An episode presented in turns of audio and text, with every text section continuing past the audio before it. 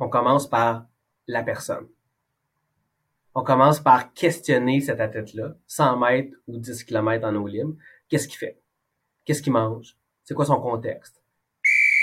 Temps d'arrêt, le podcast sur l'art et la science du coaching, animé par Coach Frank, présenté par Better Sport. Bienvenue à Temps d'arrêt. Épisode de 87 Alimentation végétarienne, sport d'élite et outils de suivi nutritionnel à distance avec Martin Fréchette, MSC, qui est aussi un étudiant au doctorat en ce moment à l'Université de Sherbrooke. Bonjour tout le monde, c'est Coach Frank qui est avec vous aujourd'hui et comme vous savez, mon travail lors de d'arrêt, eh bien, c'est de déconstruire l'art et la science du coaching parce qu'en bout de ligne, ma raison de me lever à chaque matin, c'est de contribuer au développement des entraîneurs et entraîneurs francophones à travers le monde. Pour les auditeurs et auditrices loyaux de temps d'arrêt, d'abord, je vous dis un gros merci, mais je vous invite à faire deux choses aujourd'hui. Un, prenez un petit deux minutes pour laisser un avis de 5 étoiles sur votre plateforme de podcast préférée parce que ça contribue à la pérennité du podcast.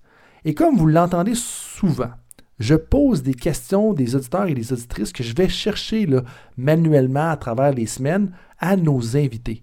Eh bien, si vous voulez qu'on pose certaines questions à nos invités, envoyez-moi-les par courriel. Ça va me faire plaisir de les poser à nos invités ou vous pouvez me les envoyer aussi par les médias sociaux. Puis si jamais ça ne concerne pas nos prochains, nos prochains invités, bien, on fera peut-être un ramassis là, de toutes ces questions-là, une édition spéciale avec les, les, questions des auditeurs et des auditrices. Bref, envoyez-moi vos questions, ça concerne nos invités, on va leur poser. Puis si ça ne les concerne pas, ben, on va peut-être les prendre, puis justement y répondre. Puis quand je dis ça, ben, c'est moi puis mon équipe de travail.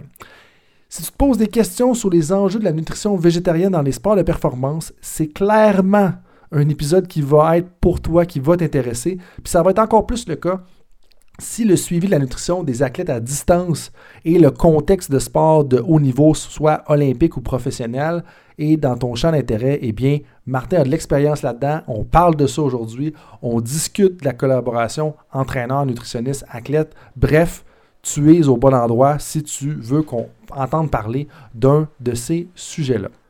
Et on en parle avec Martin Fréchette, premièrement parce qu'il est très clair dans ses explications, mais aussi parce qu'il a été nutritionniste consultant pour l'équipe des Canadiens de Montréal dans la Ligue nationale de hockey et l'équipe du Rocket de Laval dans la Ligue américaine de hockey. En plus de ça, il est aussi nutritionniste accrédité pour les athlètes de niveau excellence via l'Institut national du sport du Québec, où est-ce qu'il a travaillé avec l'équipe nationale de patinage de vitesse courte piste, les équipes nationales féminines et masculines de water polo, ainsi que l'équipe nationale de paracyclisme. En plus de ça, il est co-titulaire du module de nutrition pour le diplôme d'études avancées en entraînement du programme national de certification des entraîneurs et nutritionniste pour l'équipe du Phoenix de Sherbrooke, en plus d'être chargé de cours pour l'Université de Sherbrooke et Bishop. Au niveau académique, il a bien entendu une maîtrise en nutrition qui s'est concentrée sur l'utilisation des suppléments alimentaires chez les athlètes d'élite québécois. On y touche brièvement durant la conversation, mais il est aussi en train de démarrer un doctorat en sciences de l'activité physique, ce que j'ai appris tout juste avant la conversation, euh, en toute transparence. Parlant de la conversation, eh bien, au début, on parle justement de son projet de doctorat sur le développement d'un outil validé pour suivre la nutrition des athlètes lorsqu'ils ou elles sont à l'extérieur du pays, parce que c'est un enjeu justement dans le monde de la nutrition. Et je pense que euh, n'importe qui qui a voyagé va comprendre qu'on ne mange pas pareil sur la route qu'à la maison, et c'est pas toujours évident en tant qu'entraîneur et membre de l'équipe de soutien intégré de faire le suivi euh, par rapport à tout ça pour s'assurer qu'on optimise la performance de nos athlètes. Par la suite, on se concentre dans le cœur de la conversation où est-ce qu'on parle de l'alimentation végétarienne pour les athlètes, euh, les personnes qui pratiquent du sport et les ramifications et les choses à considérer dans tout ça par la suite, eh bien, on termine en parlant du contexte professionnel, des apprentissages de Martin, où est-ce qu'il démontre justement de la vulnérabilité et de l'humilité dans son parcours. Ça, je trouve ça toujours très riche. Et puis, je pense que vous allez adorer la conversation avec Martin parce qu'on peut sentir vraiment qu'il y a une influence académique. Hein. Vous savez que j'aime ça. Donc, le côté praticien, clairement, dans ses 12 ans de consultation, mais aussi académique, où est-ce que là, il est dans son exercice de début de projet doctoral et il a complété une maîtrise sur le sujet. Je pense que quand on combine tout ça avec l'expérience de haut niveau, on a vraiment une perspective nuancée sur la nutrition. Et ça, c'est très important pour moi parce qu'il y a beaucoup d'informations qui est disponible sur les internets en bon québécois, mais qui n'est pas tout à fait valide. Et je pense que la conversation va aider à rectifier le tir sur, sur plusieurs éléments qui touchent à la nutrition dans le sport et particulièrement par rapport à l'alimentation végétarienne. Là-dessus, tout le monde, merci encore d'être avec moi dans l'aventure Temps d'arrêt. Et là-dessus, je vous dis bon podcast. Martin, bienvenue à Temps d'arrêt. Merci, merci de l'invitation. Ben, merci à toi de prendre ton temps. Je sais que tu as une jeune famille, je sais que tu es occupé, tu as même euh, changé un peu d'orientation de carrière dans les dernières euh, dans les dernières années. Mais là, avant de rentrer dans ton changement de carrière, la première question que je veux te poser euh, pour moi, c'est dans ton mémoire de maîtrise, tu commences avec une citation qui a piqué ma curiosité dès que j'ai me suis mis à faire des recherches. Puis la citation, c'est une citation d'Aristote, si ma, ma, référence elle est bonne. Puis c'est le tout est plus grand que la somme des parties moi, juste là, j'étais comme, je veux en savoir plus sur euh, Martin Fréchette, je veux en savoir plus sur qu'est-ce qu'il pense. Pourquoi tu as commencé par ça? Ben, euh, à l'époque où j'ai écrit euh, mon, mémoire, je trouvais que ça reflétait bien l'alimentation. l'alimentation, souvent, on essaie de la déconstruire, tu sais, les protéines, les vitamines B12, quoi manger avant, tout ça. Tout ça a son influence, mais la, la, synergie de tous ces bouts de construction-là a beaucoup plus d'influence sur euh, la performance de la santé. Fait quand on se questionne sur comment améliorer la santé d'une personne par l'alimentation ou sa performance, c'est vraiment la somme de plein de plus petites composantes qui va donner un tout encore plus grand que si on les prenait à l'unité, d'où l'importance de considérer le portrait, le portrait global de la situation. Puis au début de ma phrase, j'ai dit au moment de créer mon mémoire, je pensais ça parce que depuis 12 ans, euh, j'ai compris aussi que ça reflète bien aussi l'être humain. Fait que l'alimentation, c'est aussi d'entrer en relation d'aide avec un autre être humain. Puis c'est hyper important de euh, considérer que cette personne-là, son tout va être plus grand que la somme de ses composantes. Fait que si tu traites un, un enjeu énergétique, ben faut pas que tu oublies qu'il est peut-être père de famille, travailleur, euh, beaucoup d'argent ou pas beaucoup d'argent, euh, des bons skills dans la cuisine ou pas pantoute. C'est un peu ça que ça veut dire. Euh, les, les, skills de la cuisine, c'est clair qu'on se reflète soit qu'on est d'un bord ou qu'on est de l'autre, soit qu'on fait la vaisselle ou soit que c'est euh, lui qui fait la cuisine. Mais, je trouvais ça aussi intéressant parce que il y, a deux volets. Il y a le volet qui est touché à la fin comme le côté d'une équipe de soutien intégré. Comme en même temps, je trouve que aussi en tant que spécialiste, dans ton cas spécialiste nutrition, dans mon cas spécialiste du coaching, spécialiste en kinésiologie, en préparation mentale, il n'y a pas vraiment personne qui est plus important que l'autre dans la performance de l'athlète, que c'est une synergie dans tout ça. Puis, il y a aussi le premier volet que tu as parlé, qui pour moi est fort, où est-ce que des fois, tu sais, on, aime ça euh, s'obstiner sur la quantité de gras. Euh, en fait, ce ne serait pas un bon exemple, mais sur euh, s'assurer d'avoir le bon ratio de gras polyinsaturés versus le gras monoinsaturé, puis oméga 3 versus les oméga 6, puis le tel type d'oméga 3. Mais en bout de ligne, tu sais, on, peut-tu s'assurer que l'ensemble fait du sens au niveau des macronutriments? Mais, mais, mais je trouve au moins que ça, parle beaucoup, ça, puis qu'on aurait avantage à adopter plus cette philosophie-là dans plein d'aspects de notre vie. Oui, oui, puis bon lien avec l'équipe de soutien intégré, c'est vrai. C'est vraiment exponentielle, ce qu'on peut réussir à faire quand on se met ensemble, puis on partage nos idées, puis on parfois on, les confronte pour arriver à, une meilleure réponse. Puis cette magie-là, elle opère à condition que chacun accepte justement de, de mettre son grain de sel, tout son grain de sel, mais juste son grain de sel. sais. Et puis on va bâtir quelque chose de plus grand, puis c'est pas un one-man show. sais. Des fois, c'est la nutrition qui est en avant de la parade. Parfois, c'est la préparation mentale. Parfois, c'est la préparation physique. Puis parfois, il est temps de foutre la paix à l'athlète puis de le laisser avec son entraîneur parce que c'est genre, euh, let's go. Puis quand, quand, tu dis grain de sel, qu'est-ce que ça veut dire? Parce que là, j'étais un peu perdu là-dedans. Bon, de un, je, je, vois déjà que tu as une cohérence dans tout ce que tu fais. Donc, tes analogies restent dans le thème de la nutrition avec le sel. Mais de l'autre côté, comme qu'est-ce que tu veux dire comme juste ton grain de sel? Euh, juste euh, faire toute sa part, mais juste sa part pas essayer de prendre la place des autres ou de donner plus d'importance à sa discipline quand peut-être qu'à ce moment-là pour l'athlète c'est pas sa discipline cette discipline là la plus importante donc c'est pour ça tu sais euh, je pense que c'est important que chacun on prenne notre place et toute notre place mais aussi quand on travaille en équipe on sache prendre juste notre place et pas mm-hmm. celle des autres mais une autre façon que je le vulgariserais, c'est aussi de connaître son champ de compétences pour savoir où est-ce que son champ de compétences s'arrête. Oui, des fois, on peut avoir un point de vue externe qui est, donc, on peut commenter sur une situation qui n'est pas dans notre champ de compétences. Mais faut comprendre qu'on fait juste commenter avec un point de vue externe et comprendre que c'est pour ça qu'on fait notre point, mais justement de bien respecter son champ de compétences, puis de savoir que justement tous les différents aspects sont là. Puis ça, c'est pas nécessairement donné à tout le monde ou dans tous les environnements qu'on va voir ça. Puis tu sais, je veux dire, moi, j'encourage tellement tout le monde à, faire ça, justement. Mais parlant de ton mémoire de maîtrise, euh, bon, ton mémoire de maîtrise, t'es penché sur les études de consommation des suppléments alimentaires chez un groupe d'athlètes d'élite québécois. Comment est-ce que tu en es venu à, te pencher là-dessus et à vouloir étudier ça? Ben, c'est, euh, c'était un, les suppléments alimentaires, c'est un sujet qui m'intéressait là euh, dès que j'ai migré vers la nutrition sportive. Euh, puis, il y avait une étude pan-canadienne qui se déroulait à ce moment-là. Et puis, euh, moi, dès la fin de ma deuxième année, quand j'ai su que je voulais choisir la nutrition sportive dans la nutrition, parce que la plupart vont travailler en clinique, à l'hôpital euh, ou en gestion dans les services alimentaires, moi, je choisissais la nutrition sportive. Fait que je suis allé voir Marielle Ledoux. Fait Marielle Ledoux, qui était la directrice du département de nutrition à l'Université de Montréal à l'époque, puis aussi qui prenait certains étudiants à la maîtrise. Puis moi, j'ai dit après, à l'été de ma, après ma deuxième année, je veux commencer à m'investir en nutrition sportive pour en apprendre plus. As-tu un projet pour moi? As-tu quelque chose que je peux faire pour t'aider? Donc, c'est là qu'elle m'a proposé, ben, dit, veux-tu être la personne qui va un peu coordonner, piloter, puis faire la collecte de données pour cette étude pan-canadienne-là pour une collègue qui s'appelle Killian Erdman, qui faisait ce projet-là à Calgary. Donc, euh, je suis devenu un peu par, par défaut le, le responsable québécois de la l'étude pan-canadienne.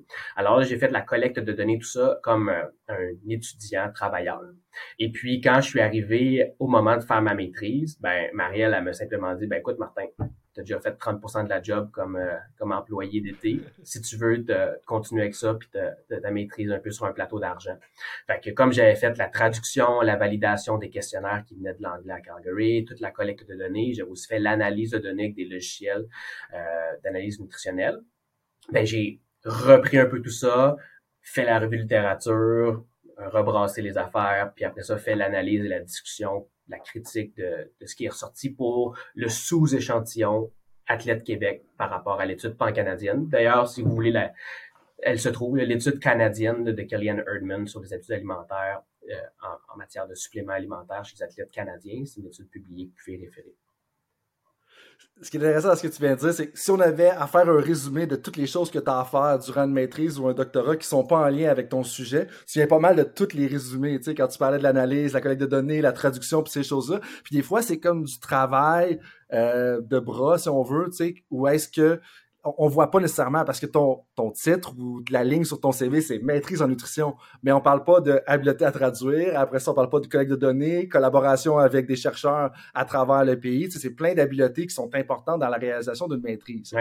Mais là, euh, révélation au choc ce matin que j'ai appris, euh, à ce que j'aurais dû pousser encore plus loin, euh, parce que la, la, raison pour laquelle tu étais là en partie, un, ça m'intéresse un peu ton approche, euh, après avoir parlé à un de tes anciens athlètes ou un athlète collaboré avec toi euh, lors d'un souper, mais aussi tu es une rencontre d'un de nos invités, Pierre Allard, qui a dit il faut vraiment que tu parles à Martin Fréchette, c'est super intéressant.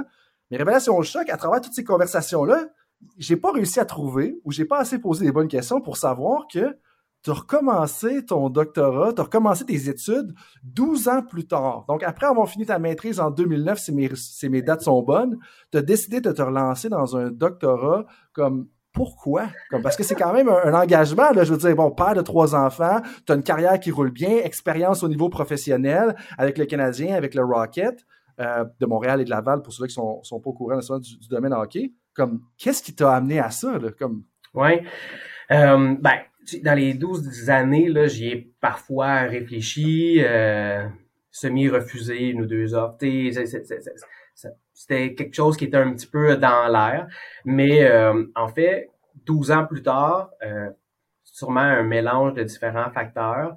Un, euh, j'ai trouvé euh, un sujet qui, qui, est, dans le fond, moi, je retourne au doctorat pour fermer une, faiblesse que je trouve dans notre domaine de la nutrition sportive. Euh, ce que je veux faire, c'est de développer un outil de suivi nutritionnel pour les athlètes quand ils sont à l'étranger, en camp ou en compétition.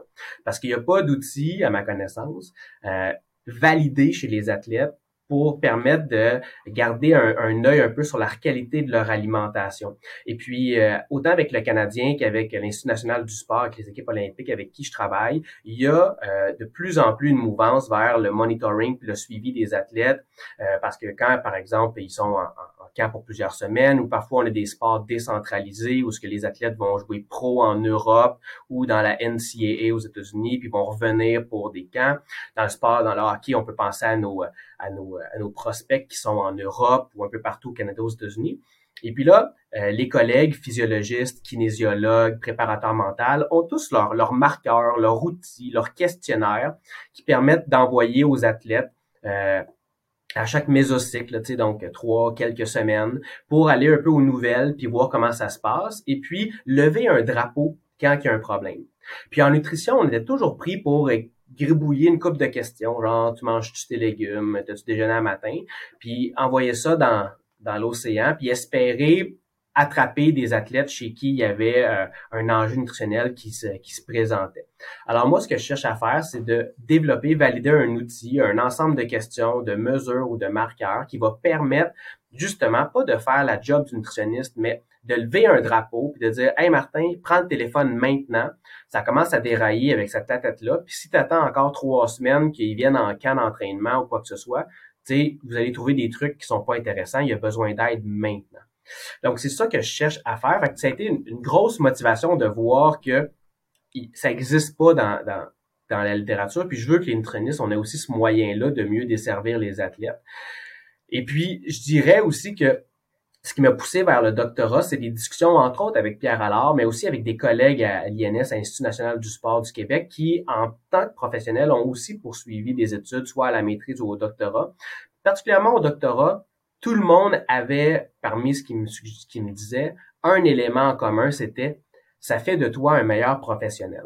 Donc, au-delà d'être meilleur dans ton domaine, là, dans ton sujet que tu chériras pendant 5 à 6 ans, euh, ça va faire de toi un meilleur professionnel, ça va te permettre de mieux articuler ta pensée, mieux en gestion de projet, puis tout ça. Donc, moi, j'étais comme, OK, j'ai 37 ans, je suis nutritionniste pour le Canadien de Montréal puis des équipes olympiques, ça va pas pire. Mais il m'en, il m'en reste 30. Il m'en reste 30 devant moi, là, tu sais. Puis j'avais pas envie de m'asseoir dessus puis de dire genre ben je vais je vais surfer sur cette vague là. J'avais vraiment envie de continuer à avancer à m'améliorer puis pour moi le doctorat ça a été une c'est une façon pour moi de continuer à, à mettre un peu euh, euh, en zone inconfortable puis à continuer à avancer puis euh, puis, à cheminer. J'avais le projet, j'avais la motivation puis j'ai dit bon ben c'est maintenant, on fonce.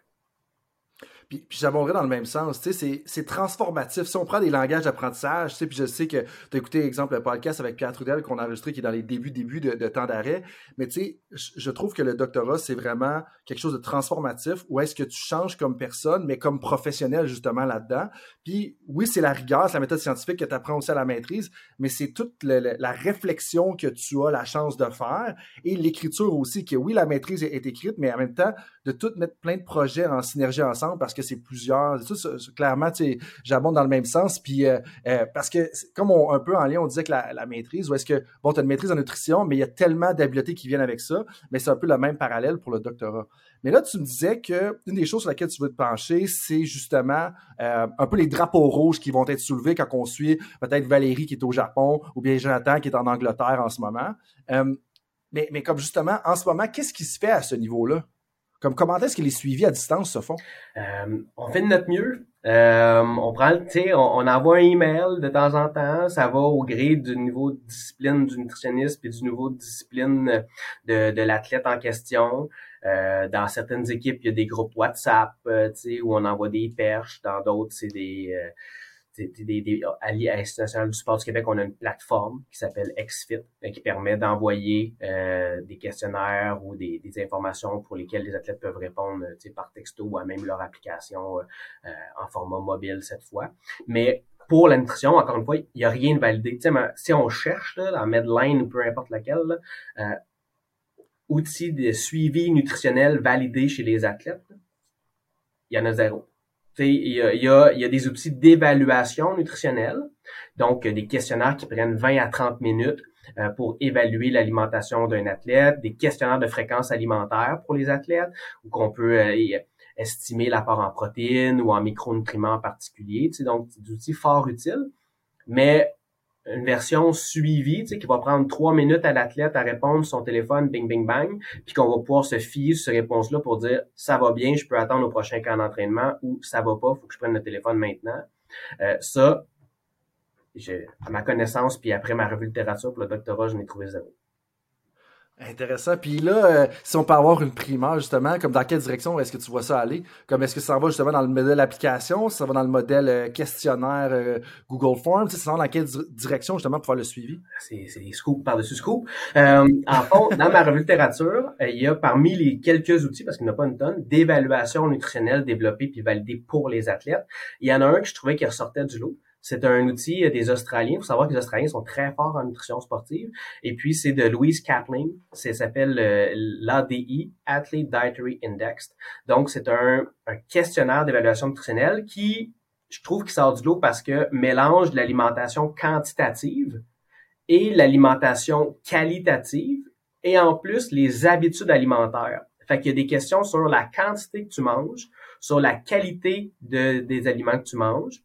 tu peux en tirer un regard un peu plus habituel sur euh, ça va ou ça va pas, mais aussi sur des habitudes. Tu sais, est-ce que tu prends l'habitude, est-ce que tu as l'habitude de, de, de, prendre une collation de récupération? Est-ce que tu as intégré un nouveau supplément alimentaire? Est-ce que présentement, tu modifies ton alimentation dans un objectif de composition corporelle? Puis en plus, il y a des questions sur la phase de l'année pour qu'on puisse après ça évaluer les réponses en fonction de ben, c'est une réponse souhaitable pour euh, hors saison, pour préparation générale, pour en compétition, pour euh, en période de coupe de poids pour un sport de catégorie de poids. Donc, j'ai euh, à l'Institut national du sport du Québec, j'ai un collègue qui a déjà collaboré avec des gens de l'Australie pour d'autres papiers. Donc, je suis, je suis allé un peu aux sources, puis j'ai dit, hey, est-ce qu'on pourrait, est-ce que tu connais quelqu'un qui connaît quelqu'un? Et c'est avéré que l'INS, euh, elle, était déjà pour parler avec euh, Louise Kapling et son équipe pour un peu amener cet outil d'évaluation nutritionnelle-là au Québec. Donc, j'ai levé la main, puis présentement, je suis le porteur de ballon pour faire l'adaptation culturelle de cet outil d'évaluation nutritionnelle-là pour euh, l'INS Québec, donc en faire un outil d'évaluation adapté au Canada. Euh, j'ai demandé l'aide dans un panel de collègues d'un peu partout au Canada parce qu'on mange pas pareil au Canada qu'aux États-Unis. Fait qu'on en fait vraiment une adaptation culturelle par les aliments, le type de questions, les informations qu'on peut aller chercher. Puis on en fait un outil bilingue aussi pour, pour les athlètes québécois et canadiens. Et puis mon plan, c'est d'apprendre de cet outil-là que je juge très bon en format évaluation nutritionnelle et euh, soit en, le transformer en version suivie, avec une version mini qu'on pourrait après ça valider avec notre, nos groupes d'athlètes pour voir si ça fonctionne, ou euh, simplement prendre les apprentissages que j'ai faits dans ce premier volet-là de mon doctorat et puis partir de scratch puis développer moi-même de zéro un outil de suivi nutritionnel. Puis c'est ça qui est le fun justement, c'est que là après ça, tu vas pouvoir, en fonction de ce que tu vas trouver, tu vas pouvoir décider quelle orientation ça va prendre. Mais là, il y a deux choses que tu as mentionnées qui sont particulièrement intéressantes. Puis je vais commencer par celle-là qui est intéressante, mais qui peut-être pas. Euh, je pense qu'on comprend un peu généralement. Euh, quand tu parles d'adaptation culturelle, bon, j'ai compris qu'il y avait une traduction, mais tu as dit aussi un commentaire on mange pas pareil au Canada qu'aux États-Unis. Puis ça, pour moi, je pense que c'est une petite note que ça vaut la peine d'approfondir parce que je, trouve que dans toute la mort d'informations, puis mort comme euh, mhm, l'étendue, dans la mort d'informations, je trouve qu'on a beaucoup d'informations. On est bombardé d'informations des États-Unis. On est bombardé d'informations parce que sont omniprésents sur les médias sociaux, première chose. Deuxième chose, ils ont dix fois plus de population que nous. Il y a plein d'influenceurs qui viennent de là. Puis, pourquoi c'est important, à mes yeux, de distinguer entre les deux? C'est que on, a tendance à justement se fier beaucoup à l'information qui nous vient des États-Unis, alors que notre réalité est complètement différente. Puis la population canadienne a des comportements complètement différents. Donc, j'aimerais t'entendre un petit peu là-dessus. Ou est-ce que quand tu dis qu'on on mange différemment, comme grossièrement, qu'est-ce qu'on fait de différent, justement, de nos voisins du Sud? Ben, quand même plein de choses. Euh, et on puis je pousserais ta réflexion, au-delà de est-ce qu'on mange différemment des États-Unis, ou je donnais l'exemple aussi de, de l'Australie ou des Italiens, à même le Canada, on mange pas de la même façon sais, des gens qui travaillent, qui, qui, vivent dans les provinces atlantiques ont une alimentation un peu différente des Québécois, qui ont une alimentation un peu différente de ceux qui sont à Calgary, qui ont une alimentation un peu différente de ceux qui sont en Colombie-Britannique. Ça peut être parfois par l'offre alimentaire. Donc, ça peut être euh, différent. Il y en a 90% que c'est la même. Là, on est chanceux. En Occident, on a accès à un gros porte de feuilles d'aliments, mais il y a quand même parfois une disparité dans la disponibilité alimentaire puis l'offre alimentaire. Après ça, dans chaque sous-couche, on va marquer, par exemple, que, ben, je prends l'exemple euh, du Québec, il va y avoir euh, une plus grande variété de produits laitiers disponibles sais, dans d'autres provinces canadiennes, il y a fromage jaune, fromage blanc, sans tomber dans les stéréotypes, mais ici, il y a une plus grande, il y a une plus grande euh, variété. Euh, ce sera pas nécessairement les mêmes euh, fruits, les mêmes légumes qui vont être les plus euh, populaires. donc, quand on bâtit un questionnaire sur les habitudes alimentaires, ben, ce serait-ce que aussi simplement que les, les choix, là, A, B, C, D, ou les exemples qu'on donne dans la question, ben, il faut que ce soit des exemples qui, qui reflètent nos, nos habitudes ici. On peut penser aux chaînes de restaurants. Donc, euh, tu sais, les chaînes de restaurants qui sont populaires et même disponibles aux États-Unis, en Australie, en Italie, c'est pas les mêmes. Tu sais, ici, il faut marquer euh, Subway, McDo et compagnie. Tu sais. Et donc, donc ça peut être euh, là-dedans aussi. Et puis, après ça, il y a le volet culturel, religieux. Donc, sans être capable de couvrir tout, mais des fois, d'un pays à l'autre, d'une région à l'autre, ça aussi, c'est des éléments à considérer. Euh, le Canada est une terre d'accueil, puis on essaie de faire une place aussi avec à des aliments.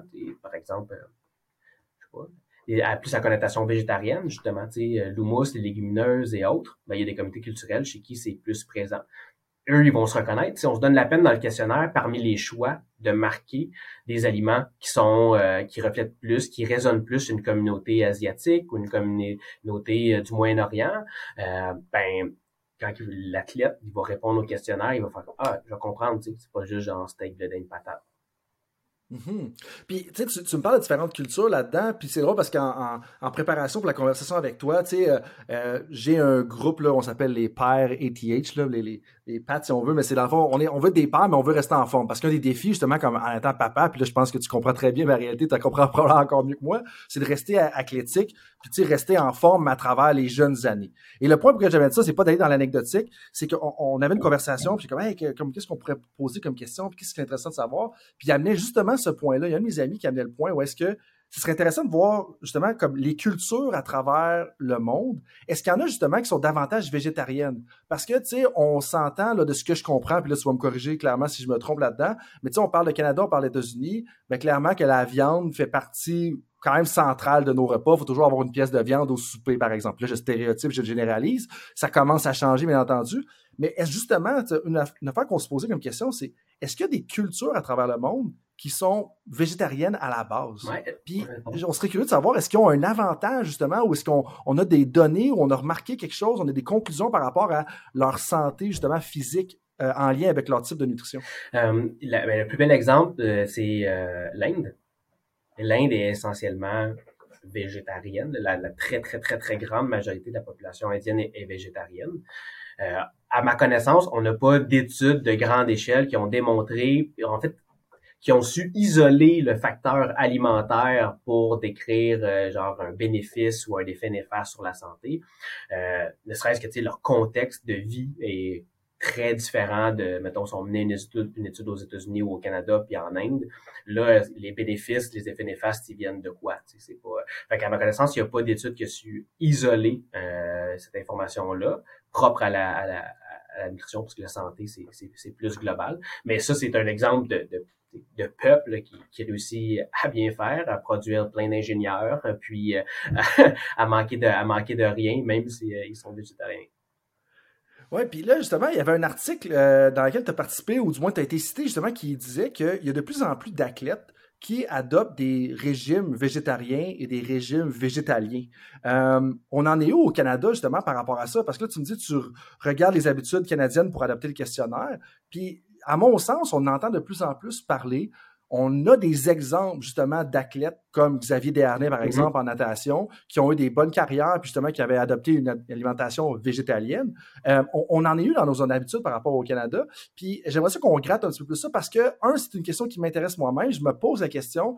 Je sais qu'il y a aussi certains entraîneurs qui ont un peu euh, cet enjeu-là où ils sont comme, ben, OK, l'athlète va devenir végétarien, comme à, quel point ça va affecter sa performance, puis ces choses comme ça. Est-ce qu'il va manquer d'énergie? Est-ce qu'il va pouvoir progresser autant, faire autant de distance, autant de volume d'entraînement? c'est toutes des questions qui sont quand même interreliées, qui font un lien justement à, la première partie de notre conversation, quand on disait que c'est multidisciplinaire, quand on disait que le somme, le tout est plus grand que la somme des parties. J'ai juste l'expression anglaise en mm-hmm. tête. Comme on en est où un petit peu au Canada là-dessus par rapport à la popularité de l'adoption d'alimentation végétarienne et végétalienne, particulièrement chez les athlètes? Il n'y a pas énormément d'informations euh, sur euh, ces, ces, proportions-là, elle est en hausse. On estime dans les dernières données que moi j'ai vu passer là, pour le végétarisme autour de, de 8 à 10% pour le végétalisme autour de peut-être 1, 2, 3 euh, Ça, c'est dans, dans la population. Chez les athlètes, on sait qu'on va être dans le haut de ces fourchettes-là parce que les athlètes sont en général plus sensibilisés à l'importance de l'alimentation. Enfin, en plus d'être euh, intéressés par les mêmes questions que la population générale, tu sais, sont, et ils vont vouloir tout le temps aller chercher un peu le edge, puis euh, les, les, meilleures choses, puis faire prendre plus soin de eux. Puis évidemment, ben, il y a une connotation très santé, euh, puis euh, qui amène certains bénéfices avec le, le, végétarisme puis le végétalisme. Puis ce qui explose, puis pour lequel on a encore moins de données, c'est le flexitarisme. Donc, c'est les gens qui, sans se donner l'étiquette de végétarien ou de végétalien, vont euh, faire le choix de manger beaucoup moins souvent de produits d'origine animale. Euh, quand ils sont à la maison ou quand ils ont le contrôle sur ce qu'ils mangent, ils vont privilégier les repas euh, végétariens. Euh, mais quand ils vont aller au restaurant ou chez des amis ou sur la route en camp ou en compétition, ben ils vont manger, ils vont manger du poulet, ils vont manger de la viande si nécessaire. fait qu'il y a beaucoup, beaucoup de Canadiens qui modifient, mais dans les dernières années, leur habitude alimentaire pour laisser moins de place à la viande pour proches d'origine, aux produits d'origine animale, puis augmenter la proportion de alternatives tofu, légumineuses et compagnie. Puis Bon, ben, tu sais, en lien avec ça, puis tu sais, je trouve ça intéressant, flexitariste, c'est la première fois que j'entendais l'expression. Euh, je me reflète un petit peu là-dedans parce que, justement, j'ai eu de la famille qui a poussé leurs études en, en glaciologie. Puis, bon, bien clairement, que si tu étudies les glaces au pôle Nord, euh, clairement que l'environnement devient un sujet de conversation à la table à Noël mm-hmm. et à toutes les rencontres familiales qu'on a. Et en lien avec ça, c'est, on, a, chez nous, du moins dans la famille, on est relativement conscient de l'impact de l'alimentation peut avoir sur le réchauffement climatique. Et il y en a même, certains qui vont dire qu'on devrait comme aller vers une alimentation végétarienne, végétalienne, dans le but justement de contribuer à combattre les changements climatiques. Euh, si on combine ça au fait que certaines personnes semblent suggérer, puis là, c'est là que je pense que c'est débattable, mais là, je serais curieux d'avoir ton, avis là-dessus, qu'on pourrait avoir un gain de performance ou un gain en bien-être à ce niveau-là.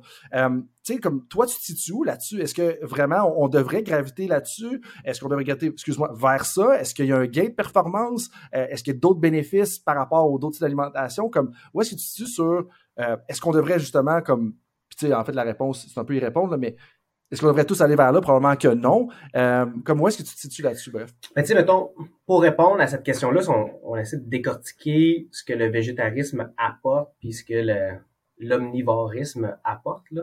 Euh, premièrement, une personne qui tend vers le végétarisme va surtout au début avoir tendance à manger moins de calories. Donc, euh, ça vient surtout du fait que euh, des fois au début, on manque d'inspiration, on perd un peu nos repères, puis on remplace pas l'ensemble des aliments qu'on consomme. Ça vient aussi du fait que pour plusieurs, devenir végétarien ou tendre vers le végétarisme, ça veut aussi dire mieux manger. Donc, moins d'aliments transformés, moins de fast-food, moins de, trucs comme ça. Alors, évidemment, ça va vouloir dire moins de calories, mais c'est surtout ça parce qu'on mange mieux, pas parce qu'on est végétarien. Euh, donc, chez les athlètes, ça peut être un enjeu. Il y a des gens qui sont contents parce que, maintenant ils vont perdre du poids, puis c'est comme semi-voulu ou pas voulu, ou voulu mais non dit, tu sais. Puis ça va permettre ça. Mais chez les athlètes, ça peut être un, problème parce que des fois, entre autres un sport d'endurance, ben on cherche les calories. On veut s'assurer qu'on en mange suffisamment. L'apport en protéines aussi est à évaluer. Quand on tend vers le végétarisme, ben, il y a beaucoup de gens qui vont avoir peur de manquer de protéines. Si on remplace pas ce qu'on enlève, c'est vrai que ça peut être un problème. c'est une erreur un peu de débutant quand on tend vers le végétarisme. On va enlever viande, poulet, peut-être même poisson, œufs, produits laitiers. Puis là, on fait comme, ah, du tofu, je sais pas trop comment cuisiner ça, des légumineuses, fait que là, ben là, oui, on va, on risque d'avoir un manque de protéines, mais si on remplace les aliments euh, d'origine animale riches en protéines par des alternatives végétariennes, on peut y arriver. Euh, il va avoir un, apport en oméga 3 aussi qui va être différent. Les produits d'origine végétale sont plus riches en oméga 3 de type ALA, tu dans les graines de, chia, de lin et compagnie, mais on va perdre les oméga 3 d'origine marine, essentiellement qu'on trouve dans les poissons, si on élimine les poissons, encore une fois. Puis il y a toujours, surtout pour les athlètes d'endurance, la notion de fer. C'est le fer dans les produits d'origine végétale est moins bien absorbé que le fer dans les produits d'origine animale. on estime, selon la littérature, qu'un athlète végétarien devrait augmenter sa consommation de fer jusqu'à 70% pour arriver à couvrir ses besoins quand il tend vers le végétarisme. Il y a la B12. La B12, ça n'existe pas dans le monde végétal. La B12, c'est une, une vitamine qu'on trouve dans les produits d'origine animale. Mais il y a des produits d'origine végétale qui sont enrichis en B12. Il y a de la levure qu'on peut consommer qui est riche en B12. Donc, tu sais, il y a différents nutriments comme ça, calories, protéines, qu'il va avoir, qu'il faut prendre en compte par rapport à la personne pour savoir est-ce que pour moi, ça va être positif ou négatif côté, euh, côté nutrition. Côté nutrition, je dirais que si on fait nos devoirs, il n'y a aucun désavantage à devenir végétarien. Donc, il faut par exemple faire nos devoirs faut s'assurer de remplacer ce qu'on ne mange plus pour avoir assez de calories. faut s'assurer d'avoir des aliments suffisamment riches en protéines d'origine végétale, bien dispersés à travers la journée, au repas, aux collations, puis tout ça. Il faut pas juste manger des pâtes et des légumes comme souvent. C'est la définition d'un repas végétarien dans un avion, là, mais c'est pas ça un repas végétarien. Là. Fait que ça, c'est le volet nutritionnel. Euh, par contre, l'alimentation, c'est pas juste nutritionnel nos choix alimentaires sont aussi dictés, comme tu le disais, par l'impact environnemental. Puis ça, c'est encore plus vrai en 2022 qu'en 2002. Tu.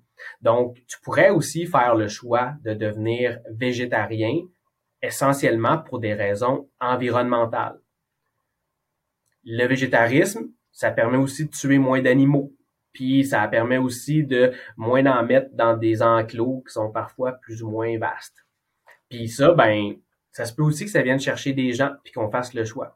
Tu sais, l'être humain, c'est un omnivore avec une conscience. Fait que c'est un omnivore au sens que physiologiquement, l'être humain, il est fait pour être omnivore. Tu sais, aller chercher des morceaux de robots dans les produits d'origine végétale puis animale, comme les moufettes puis comme les ours. Mais on a une conscience, puis en plus, quand on habite en Occident, on a le luxe d'avoir une suffisamment grande diversité alimentaire pour aller chercher tous les nutriments qu'on a besoin dans notre panier d'épicerie. Alors, on peut faire le choix, nous, occidentaux, de manger de façon végétarienne ou végétalienne. L'important, c'est de bien faire nos devoirs pour couvrir nos besoins en calories, protéines, euh, oméga 3, fer, B12, calcium, zinc, puis être accompagné là-dedans, bien s'informer pour aller chercher tout le meilleur. Quand tu dis être accompagné là-dedans, parce que ça, me fait penser à justement la, conversation avec Jean-Michel Pelletier, je pense que c'est l'épisode 84, où est-ce qu'il parle des zones de transition. Puis, puis à, travers, à, travers tout ce que tu as dit, moi, je ressors ça. Où est-ce qu'il y a une zone de transition pour l'athlète? Dans le cas avec Jean-Michel Pelletier, on parlait de zone de transition où est-ce que, bon, si tu te fais repêcher junior majeur, que tu pars de euh, Beauport, puis finalement tu te ramasses à Gatineau, ben, il y a une transition dans ta vie-là. Mais aussi en tant qu'athlète, peut-être même en tant que professionnel, si tu décides de changer de type d'alimentation pour différentes raisons, comme tu parlais d'un, on est des omnivores avec une conscience, ben, il faut être conscient qu'il va y avoir une zone de, transition au niveau de l'adaptation alimentaire, comme tu disais, le nombre de, le nombre de calories, bien d'équilibrer ces macronutriments. Mais justement, comme en, parlant des macronutriments, comme moi, je trouve qu'il y a des enjeux parce que c'est quelque chose que je considère, puis je sais qu'il y a différentes personnes autour de moi qui considèrent aussi également. Euh, il y a des entraîneurs, comme je te disais tout à l'heure, qui sont inquiets ou qui, je sais pas inquiets, c'est peut-être un peu fort, mais qui se préoccupent mm-hmm. de à quel point l'athlète va réussir à continuer à performer là-dedans. Puis tu as amené l'enjeu un peu des protéines, qui, tu sais, euh, bon, je contraste, puis peut-être que, que tu le vois plus régulièrement que moi, mais tu sais, je veux dire, un, repas, euh, je veux dire, quand on est athlète, ben, comme c'est le fun de manger son steak, puis j'ai besoin de mon steak parce que je veux bâtir mes muscles, bâtir ma masse musculaire, tu sais. Puis, puis je sais qu'on peut probablement combler l'apport en protéines, mais c'est juste qu'il faut manger probablement beaucoup. Euh, mais la question qui m'intéresse plus par rapport à ça, c'est, tu sais, à quel point il faut faire un effort quotidien pour aller chercher tous les acides aminés essentiels. Parce que si je ne m'abuse, puis euh, mes connaissances sont toujours actuelles, ben, il y a 9 acides aminés essentiels parmi 20 ou 21. là, je, je, je, me perds. Euh, 20 ou 21? C'est 20. 20, 20, 20 acides aminés essentiels. Mais à quel point est-ce qu'il faut à chaque jour faire un effort? 9, 9 essentiels, puis 20, 20, 20 au total. Puis à quel point il faut faire un effort quotidien pour couvrir les neuf? Est-ce que c'est quelque chose de. Parce que maintenant, moi, je décide demain, je vais être, un, je vais être flexitariste, mm-hmm. si on veut. Je sais pas si je vais dire euh, ça autour d'un repas parce que c'est un nom un peu accouché dehors, mais ça, c'est une autre histoire. Mais bref, mettons que je suis flexible dans mon alimentation. Est-ce qu'il faut faire un effort quotidien à chaque jour, vraiment aller chercher les neuf, ou c'est plus de façon hebdomadaire, même encore plus général que ça? Omnivore ou végétarien, si je suis un entraîneur ou un kinésiologue ou un nutritionniste qui s'inquiète pour son athlète, il y a de très, très, très fortes chances que votre athlète mange suffisamment de protéines, mais que le vrai problème, c'est qu'il soit mal réparti. Donc, tu sais, les besoins en protéines pour la population générale, c'est euh, certains disent 0.8, d'autres disent 1.2 grammes par kilo. Laissons-les s'ostiner. Allons vers les athlètes. Ça va être entre 1.6 puis 2, 2.2 grammes par kilo, dépendamment de nos objectifs, puis aussi notre budget en calories, parce que nos, les protéines amènent l'apport en calories la très, très forte majorité des athlètes vont atteindre ce 1,6 g par kilo là en mangeant euh, de façon générale. Mais ça va être très, très mal réparti, puis ça, ça a plus d'impact qu'on l'a longtemps cru. Donc maintenant, notre priorité, c'est vraiment de s'assurer que les athlètes répartissent leur rapport en protéines dans des bolus qui vont être à peu près de 0.3 euh, à 0.5 grammes par kilo. Donc, euh, il y a Dan Moore, qui est un chercheur euh, en Ontario, qui dans, un collègue disait genre 0.3 to maintain, 0.5 to gain.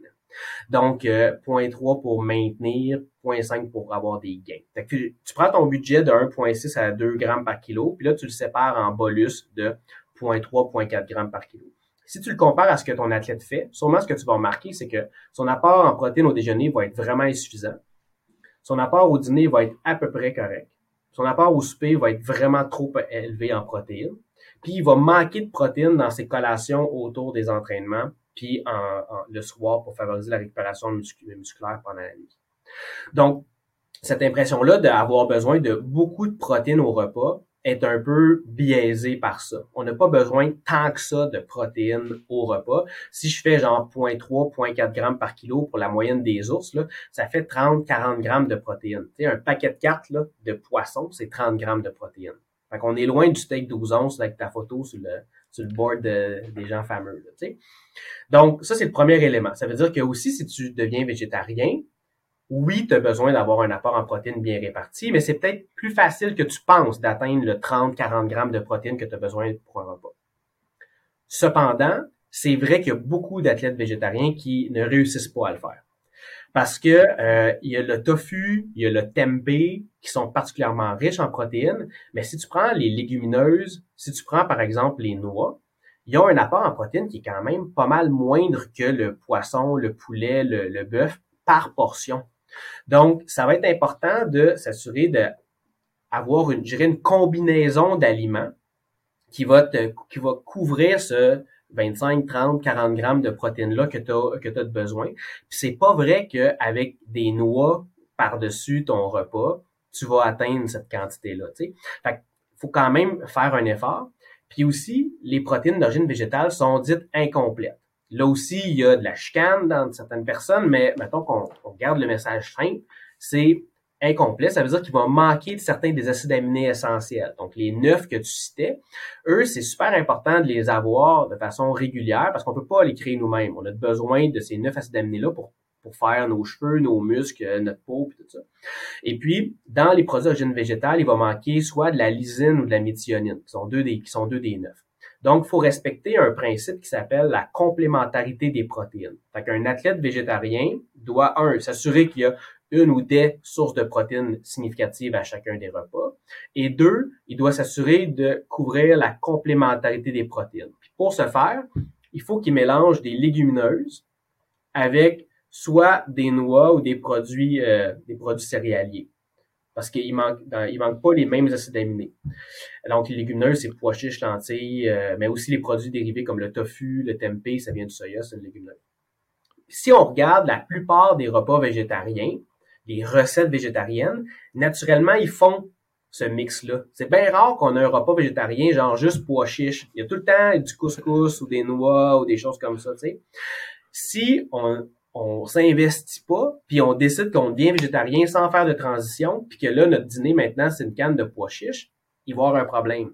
Mais si on s'investit, on, essaie des recettes, puis tout ça, on va être capable, on va voir que nos recettes, cette diversité-là va, va déjà être, euh, être présente. Le dernier point que je dirais, c'est que c'est quand même vrai donc que les protéines sont, sont, les aliments végétaux sont moins concentrés en protéines bien souvent que les aliments d'origine animale. Donc ça peut vouloir dire qu'il faut manger plus de nourriture. Et puis ce plus de nourriture là dans ton assiette, ça peut parfois être positif. On remarque des athlètes d'endurance qui voient une amélioration de leur performance quand ils deviennent végétariens. Puis quand on gratte, c'est parce qu'ils mangent beaucoup plus de glucides. Parce que alimentation végétarienne veut dire plus de grains céréaliers, de légumineuses qui amènent des protéines, mais aussi beaucoup de glucides, euh, plus de fruits, plus de légumes. Donc, c'est essentiellement parce qu'ils réussissent à atteindre le 6, 8, 10 grammes par kilo euh, pour les glucides que c'est sûrement ça qui est derrière le, gros de leur amélioration. Mais on a aussi des athlètes qui tendent vers le végétarisme, puis qui font comme Hey Martin, j'ai tout le temps faim, genre, puis faut que je mange, faut que je mange, faut que je mange. Puis là, des fois, c'est juste qu'ils ont faim, c'est plate d'avoir faim, mais des fois, c'est qu'ils ont faim, puis en plus, ils voient une hausse de poids parce que euh, ils mangent beaucoup plus pour respecter leur satiété, leur faim. Donc, il y a des petits twists comme ça à, adapter avec chacun des athlètes pour s'assurer que leurs protéines est bien, leurs protéines sont bien réparties, il y en a suffisamment dans chaque repas, la complémentarité est, euh, est au rendez-vous et on respecte le budget de la personne, le budget total pour son apport en calories, mais aussi pour les autres nutriments. C'est intéressant quand tu parles de ça parce que je trouve que c'est justement pas tout à fait la même, le même enjeu entre les athlètes de sport d'endurance et les athlètes de sport de puissance. si je compare le sprinter puis je compare le nageur de 10 km ou la nageuse de 10 km en eau libre, comme clairement que c'est pas la même apport calorique. Donc, si, mettons, tu, reçois, mettons, tu reçois en clinique euh, un athlète de 100 mètres qui veut faire une transition vers le végétarisme, et tu as un athlète de natation en eau libre de 10 km qui veut faire une transition végétariste, est-ce que tu commences par le même endroit? C'est quoi le point de départ? Par où est-ce qu'on commence justement à faire cette transition-là? On commence par la personne. On commence par questionner cet athlète-là, 100 mètres ou 10 km en eau libre. Qu'est-ce qu'il fait? Qu'est-ce qu'il mange? C'est quoi son contexte? Il est-tu bon dans la cuisine? Il est bon dans la cuisine? Y a-tu un enjeu budgétaire? Y a-tu des allergies? A-tu, on commence, si on va avoir du succès dans notre démarche avec cette personne-là, que ce soit une migration vers le paléo ou le végétalisme, ben, il faut commencer par la personne. Écouter plus, parler moins. Donc, euh, écouter vraiment, euh, pour là, on va bien sentir d'où elle part, puis quel sera son contexte pour essayer de voir avec elle c'est quoi déjà les, les speed bumps qu'on va avoir, c'est quoi les obstacles qu'on va qu'on va avoir en chemin pour te permettre d'être végétarien, mettons, pour des raisons philosophiques ou écologiques, et un athlète de 100 mètres, ou la même chose pour le 10 km. Puis après ça, je te dirais que c'est plus euh, justement la personne et son contexte qui va rendre le processus difficile ou risqué que euh, ben pour le 100 mètres, faut qu'il y ait 2 grammes par kilo, puis peut-être que le 10 km peut faire avec 1,6 grammes par kilo pour les protéines, tout ça. Euh, c'est, ça l'élément clé. Ça répond pas à ta question, mais c'est vraiment ça le, le, plus important. Après ça, si on, on, tombe plus dans le nutriment puis dans le, le, végétarisme, ben probablement que l'athlète de 10 km d'endurance va être à plus haut risque de carence en fer que l'athlète de sprint 100 mètres. Fait que là, avec lui, ben, sûrement plus tôt dans ma liste de questions, comment qu'on peut s'assurer que tu manges 70% de tes besoins en fer par rapport à la moyenne des ours selon l'Institut de médecine.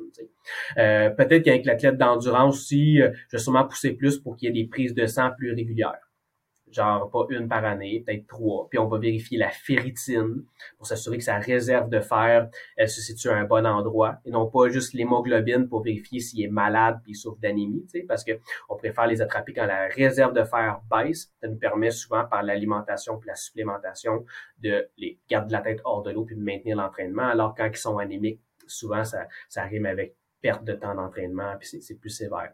Tandis que l'athlète en 100 mètres, sûrement que son budget calorique est plus petit. Fait que lui, ça va faire comme, comment je fais pour que toi, tu manges 1,8 à 2 grammes par kilo, puis que tu genre 30, 40 grammes de protéines par repas. chacun de tes repas est 2000 calories, tu sais. Il peut pas manger 4 tasses de riz, lui, là.